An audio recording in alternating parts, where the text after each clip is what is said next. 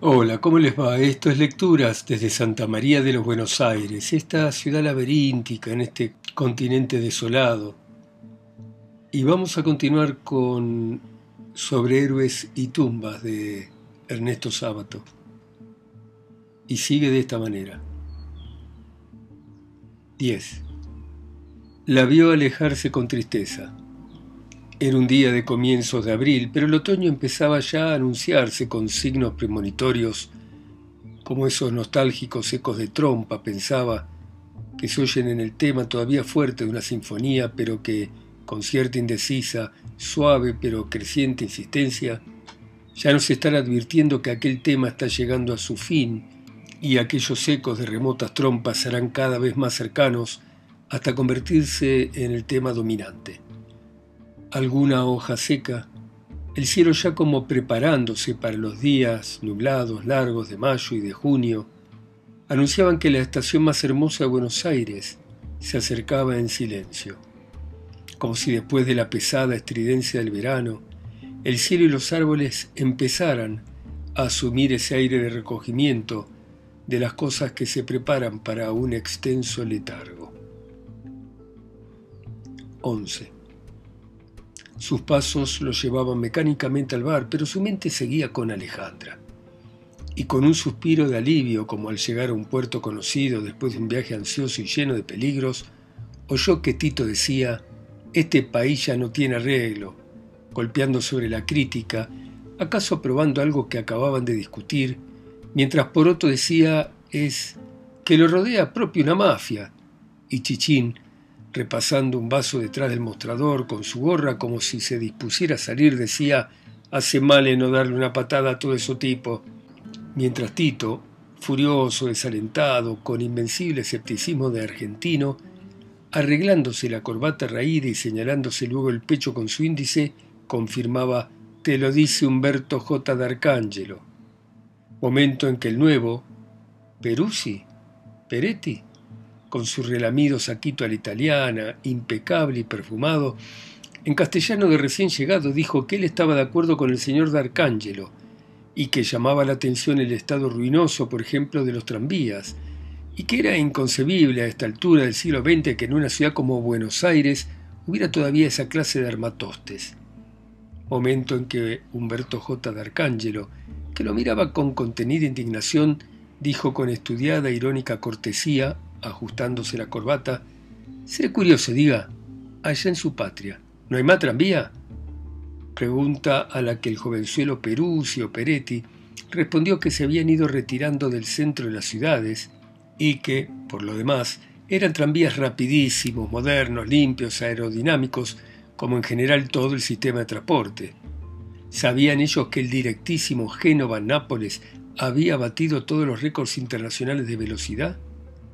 Mientras que acá, para ser sincero, acá los trenes daban lástima y hasta risa, como bien había reconocido el señor D'Arcángelo hacía un momento, motivo por el cual debe de haber recibido un considerable asombro la reacción del mismo señor D'Arcángelo que golpeando con su mano esquelética sobre la primera plana de crítica, en que a ocho columnas se leía el triunfo de Fangio en Reims, casi gritó, ¿Y este también es italiano? Pregunta que el joven Perucio Peretti, tan sorprendido, como si alguien que le ha pedido amablemente fuego sacase una pistola para asaltarlo, empezó a responder con balbuceos, balbuceos que Tito, temblando de rabia, con una voz casi inaudible a fuerza de ser tensa y contenida, dijo, Mire maestro, Fangio es argentino, aunque sea hijo de italiano como yo, chichino, el señor Lambruschini, argentino, y a mucha honra, hijo de su italiano de antes que venían a la bodega de los barcos y que después laburaban 50 años sin levantar la cabeza y todavía estaban agradecidos a la América, y los hijos miraban con orgullo la bandera azul y blanca, no como esos italianos que vienen ahora y se pasan el día criticando el país, que si lo bache, que si lo tranvía, que si lo trene, que si la basura, que si ese maldito clima de Buenos Aires, que si la humedad, que si a Milán la cosa son así o que si las mujeres de aquí no son elegantes y si mano viene agarran y hasta hablan mal de lo bife. Ahora yo me pregunto y pregunto a la distinguida concurrencia, ¿por qué si se sienten tan mal a este país nos chapan la valija y se mandan mudar? ¿Por qué no se vuelven a Italia? si aquello es el paraíso que dicen. ¿Qué me quieren representar, digo yo, toda esta sarta de jefe, de doctores, de ingeniero? Y levantándose furioso y acomodándose la corbata, dobló la crítica, le gritó a Martín, vamos en casa, pibe, y salió sin saludar a nadie. 12. Martín se separó de Tito a la salida del bar y empezó a caminar hacia el parque. Subió por las escaleras de la antigua quinta, sintió una vez más el fuerte olor a orina seca que siempre sentía al pasar por allí y se sentó en el banco frente a la estatua, donde volvía cada vez que aquel amor parecía hacer crisis. Largo rato quedó meditando en su suerte y atormentándose con la idea de que en ese momento Alejandra estaba con otro. Se recostó y se abandonó a sus pensamientos. 13. Al otro día Martín llamó a la única persona que podía ver en lugar de Alejandra, el único puente hacia aquel territorio desconocido, puente accesible pero que terminaba en una región brumosa y melancólica. Aparte de que su pudor y el de Bruno le impedía hablar de lo único que le interesaba. Lo citó en la Helvética. Tengo que verlo al padre Rinaldini, pero iremos juntos.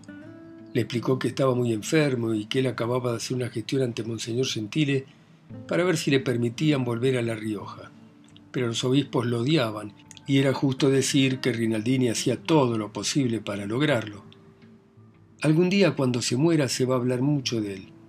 Es el mismo caso de Gali Mainini, porque en este país de resentidos solo se empieza a ser un gran hombre cuando se deja de serlo. Caminaban por la calle Perú. Apretándole un brazo, Bruno le señaló a un hombre que caminaba delante de ellos ayudado con un bastón. Borges. Cuando estuvieron cerca, Bruno lo saludó. Martín se encontró con una mano pequeña, casi sin huesos ni energía. Su cara parecía haber sido dibujada y luego borrada a medias con una goma. Tartamudeaba. Es amigo de Alejandra Vidal Olmos. Caramba, caramba. Alejandra. Pero muy bien, muy bien. Levantaba las cejas, lo observaba con unos ojos celestes y acuosos, con una cordialidad abstractica y sin destinatario preciso o ausente. Bruno le preguntó qué estaba escribiendo. Bueno, caramba, tartamudeó sonriendo con un aire entre culpable y malicioso, con ese aire que suelen tomar los paisanos argentinos, irónicamente modesto, mezcla de secreta arrogancia y de aparente apocamiento cada vez que se les pondera un pingo o su habilidad para trenzar tientos. Caramba, y bueno, tratando de escribir alguna página que sea algo más que un borrador, ¿eh? ¿eh? Y tartamudeaba haciendo una serie de tics bromistas con la cara. Y mientras caminaban hacia la casa de Rinaldini, Bruno lo veía a Méndez diciendo sarcásticamente, conferenciante para señoras de la oligarquía. Pero todo era mucho más complejo de lo que imaginaba Méndez. Es curioso la calidad e importancia que en este país tiene la literatura fantástica, dijo. ¿A qué podrá deberse? Tímidamente Martín le preguntó si no podía ser consecuencia de nuestra desagradable realidad, una evasión. No, también es desagradable la realidad norteamericana. Tiene que haber otra explicación. En cuanto a lo que Méndez piensa de Borges, se sonrió. Dicen que es poco argentino, comentó Martín. ¿Qué podría ser sino argentino? Es un típico producto nacional. Hasta su europeísmo es nacional. Un europeo no es europeísta, es europeo, sencillamente. ¿Usted cree que es un gran escritor? Bruno se quedó pensando. No sé. De lo que estoy seguro es de que su prosa es la más notable que hoy se escribe en castellano. Pero es demasiado preciosista para ser un gran escritor. ¿Lo imagina usted a Tolstoy tratando de deslumbrar con un adverbio cuando está en juego la vida o la muerte de uno de sus personajes? Pero no todo es bizantino en él, no vaya a creer. Hay algo muy argentino en sus mejores cosas, cierta nostalgia, cierta tristeza metafísica. Caminó un trecho en silencio. En realidad se dice muchas tonterías sobre lo que debe ser la literatura argentina. Lo importante es que sea profunda, todo lo demás se da por añadidura. Y si no es profunda es inútil que ponga gauchos o compadritos en escena. El escritor más representativo de la Inglaterra isabelina fue Shakespeare. Sin embargo, muchas de sus obras ni siquiera se desarrollan en Inglaterra. Después agregó, y lo que más me causa gracia es que Méndez repudie la influencia europea de nuestros escritores. ¿Basándose en qué? Esto es lo más divertido. En una doctrina filosófica elaborada por el judío Marx, el alemán Engels y el griego Heráclito. Si fuésemos consecuentes con esos críticos, habría que escribir en querandí sobre la casa del avestruz. Todo lo demás sería adventicio y antinacional. Nuestra cultura proviene de allá, ¿cómo podemos evitarlo? ¿Y por qué evitarlo? No recuerdo quién dijo que no leía para no perder su originalidad. ¿Se da cuenta? Si uno ha nacido para hacer o decir cosas originales, no se va a perder leyendo libros. Si no ha nacido para eso, nada perderá leyendo libros. Además, esto es nuevo, estamos en un continente distinto y fuerte. Todo se desarrolla en un sentido diferente. También Faulkner leyó a Joyce y a Huxley, a Dostoyevsky y a Proust. ¿Qué? ¿Quieren una originalidad total y absoluta? No existe, en el arte ni en nada. Todo se construye sobre lo anterior. No hay pureza en nada humano. Los dioses griegos también eran híbridos y estaban infectados, es una manera de decir, de religiones orientales y egipcias. Hay un fragmento de El molino de Flos, en que una mujer se prueba un sombrero frente a un espejo. Es Proust, quiero decir, el germen de Proust. Todo lo demás es desarrollo, un desarrollo genial, casi canceroso, pero un desarrollo al fin. Lo mismo pasa con un cuento de Melville, creo que se llama Bertley o Bartleby, o algo por el estilo. Cuando lo leí me impresionó cierta atmósfera kafkiana. Y así en todo. Nosotros, por ejemplo, somos argentinos, hasta cuando renegamos del país, como a menudo hace Borges. Sobre todo cuando se reniega con verdadera rabia, como Unamuno hace con España, como esos ateos violentos que ponen bombas en una iglesia, una manera de creer en Dios. Los verdaderos ateos son los indiferentes, los cínicos, y lo que podríamos llamar el ateísmo de la patria son los cosmopolitas, esos individuos que viven aquí como podrían vivir en París o en Londres. Viven en un país como en un hotel. Pero seamos justos, Borges no es de esos. Pienso que a él le duele el país de alguna manera, aunque, claro está, no tiene la sensibilidad o la generosidad para que le duele el país que puede dolerle a un peón de campo o a un obrero de frigorífico. Y ahí denota su falta de grandeza, esa incapacidad para entender y sentir la totalidad de la patria hasta su sucia complejidad. Cuando leemos a Dickens o a Faulkner o a Tolstoy, sentimos esa comprensión total del alma humana. ¿Y Guiraldes? ¿En qué sentido quiero decir eso del europeísmo? Bueno, sí, en algún sentido y por momentos, don Segundo Sombra parecería haber sido escrito por un francés que hubiese vivido en La Pampa. Pero mire, Martín, observe que he dicho en algún sentido, por momentos, lo que significa que esa novela no podría haber sido hecha por un francés. Creo que es esencialmente argentina, aunque los gauchos de Lynch sean más verdaderos que los de Guiraldes. Don Segundo es un paisano mitológico, pero aún así es nada menos que un mito. Y la prueba de que es un mito auténtico es que ha aprendido en el alma de nuestro pueblo. Aparte de que Guiraldes es argentino por su preocupación metafísica. Eso es característico, ya sea Hernández, ya sea Quiroga, ya sea Roberto Arlt. ¿Roberto Arlt? No le quepa ninguna duda. Muchos tontos creen que es importante por su pintoresquismo. No, Martín, casi todo lo que en él es pintoresco es un defecto, es grande a pesar de eso. Es grande por la formidable tensión metafísica y religiosa de los monólogos de Erdosain. Los Siete Locos está plagado de defectos. No digo de defectos estilísticos o gramaticales que no tendría importancia. Digo que está lleno de literatura entre comillas, de personajes pretenciosos o apócrifos como el astrólogo. Es grande a pesar de todo eso, se sonrió. Pero el destino de los grandes artistas es bastante triste cuando lo admiran es generalmente por sus flaquezas y defectos.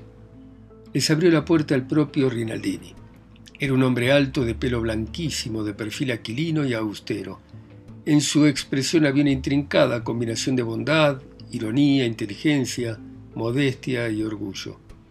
El departamento era muy pobre, colmado de libros, Cuando llegaron al lado de los papeles y una máquina de escribir había restos de pan y de queso. Con timidez, con disimulo, Rinaldini trató de quitarlos. Solo les puedo ofrecer un vaso de vino de Cafayate. Buscó una botella. Acabamos de ver a Borges por la calle, padre, comentó Bruno. Mientras ponía unos vasos, Rinaldini sonrió. Bruno le explicó entonces a Martín que había escrito cosas muy importantes sobre Borges. Bueno, pero ya pasado mucha agua bajo el puente, comentó Rinaldini. ¿Qué? ¿Se rectificaría? No, respondió con gesto ambiguo, pero ahora diría otras cosas. Cada día soporto menos sus cuentos. Pero sus poemas le gustaban mucho, padre. Bueno, sí, algunos, pero hay mucho atrás. Bruno dijo que a él lo conmovían esos poemas que recordaban la infancia, el Buenos Aires de otro tiempo, los viejos patios y el paso del tiempo. Sí, admitió Rinaldini. Lo que no tolero son sus divertimentos filosóficos, aunque mejor sería decir pseudo-filosóficos. Es un escritor ingenioso, pseudificador o, o, como dicen los ingleses, sofisticado. Sin embargo, padre en un periódico francés se habla de la hondura filosófica de Borges. Rinaldini convidó con cigarrillos mientras sonreía mefistofélicamente. ¿Qué me dice? Encendió los cigarrillos y dijo, Vea, tome cualquiera de esos divertimentos. La biblioteca de Babel, por ejemplo. Allí sofistica con el concepto de infinito que confunde con el de indefinido. Una distinción elemental está en cualquier tratadito desde hace 25 siglos. Y naturalmente, de un absurdo se puede inferir cualquier cosa, ex absurdo sequitur quod libet, y de esa confusión pueril extrae la sugerencia de un universo incomprensible, una especie de parábola impía. Cualquier estudiante sabe, y hasta me atrevería a conjeturar, como diría Borges, que la realización de todos los posibles a la vez es imposible. Puedo estar de pie, puedo estar sentado, pero no al mismo tiempo. ¿Y del cuento sobre Judas? Un cura irlandés me dijo un día, Borges es un escritor inglés que se va a blasfemar a los suburbios. Habría que agregar, a los suburbios de Buenos Aires y de la filosofía. El razonamiento teológico que presenta el señor Borges Sorensen, esa especie de centauro escandinavo porteño, no tiene de razonamiento casi ni la apariencia. Es teología pintada. Yo también, si fuese pintor de la escuela abstracta, podría pintar una gallina mediante un triángulo y unos puntitos, pero de eso no podría sacar caldo de gallina. Ahora bien, ¿es intencionado en Borges este juego o es natural? Quiero decir, ¿es un sofista o un sofisticado? El tema de esa burla no es tolerable en ningún hombre honrado, aunque se diga que es pura literatura. En el caso de Borges es pura literatura, él mismo lo diría. Peor para él. Ahora estaba enojado. Estos fantaseos benévolos con Judas denotan una tendencia a la molicie y a la cobardía. Se recula ante las cosas supremas, ante la bondad y ante la maldad suprema. Así hoy un mentiroso no es un mentiroso, es un político. Se trata elegantemente de salvar al diablo. No es tan negro el diablo como lo pintan, vamos. Los miró como pidiéndoles cuentas. En realidad es al revés. El diablo es más negro de cómo lo pinta esa gente. No son malos filósofos. Lo peor para ellos es que son malos escritores, porque no perciben ni siquiera esa realidad psicológica capital que ya vio Aristóteles, eso que Edgar Allan Poe llamó The Imp of Perversity. Los grandes escritores del siglo pasado ya lo vieron con lucidez, desde Blake a Dostoyevsky, pero claro, se quedó sin completar la frase. Miró un momento por la ventana y luego concluyó diciendo con su sonrisa sutil, Así que Judas anda suelto en la Argentina.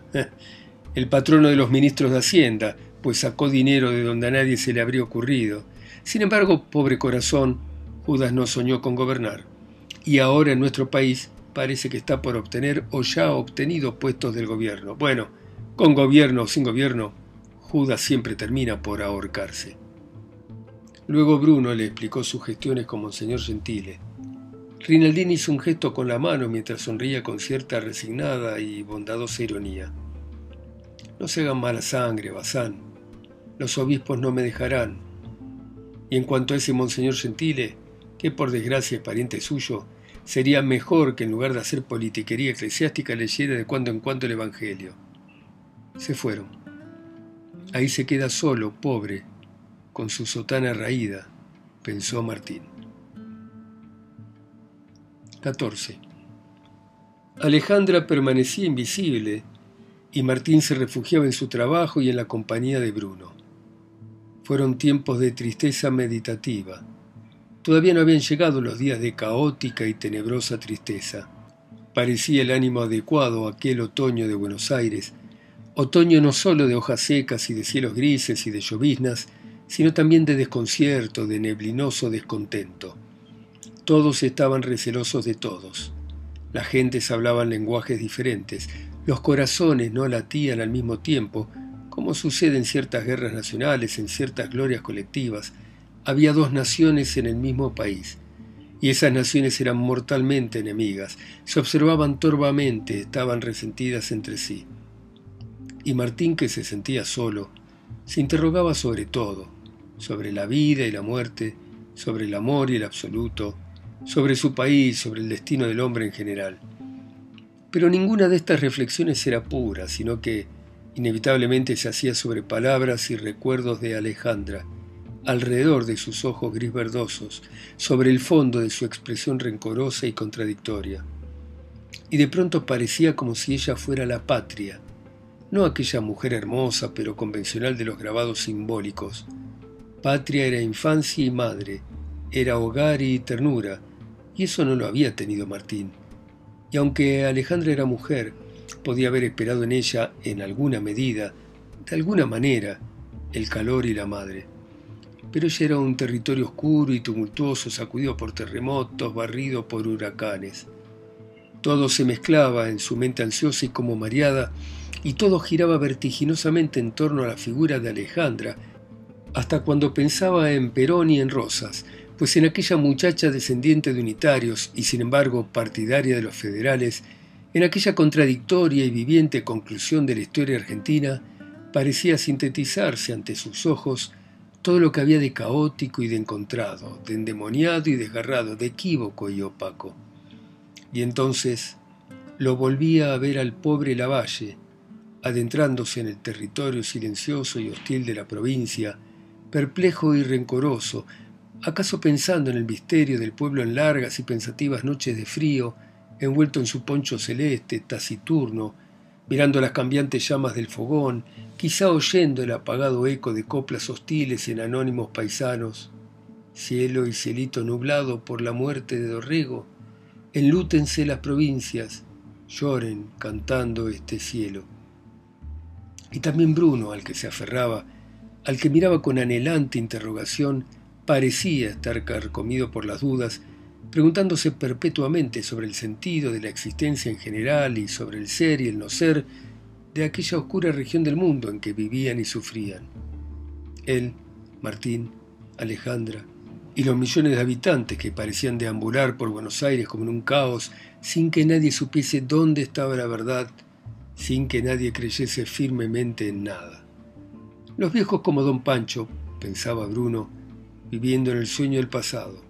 Los aventureros haciendo fortuna sin importárseles de nada ni de nadie. Los cínicos profesores que se adaptaban al nuevo orden enseñando lo que antes habían repudiado. Los estudiantes luchando contra Perón y aliándose de hecho con hipócritas y aprovechadores defensores de la libertad. Y los viejos inmigrantes soñando, también ellos, con otra realidad, una realidad fantástica y remota, como el viejo de Arcángelo mirando hacia aquel territorio ya inalcanzable y murmurando adiós patre, matre, adiós sorelli e fratelli.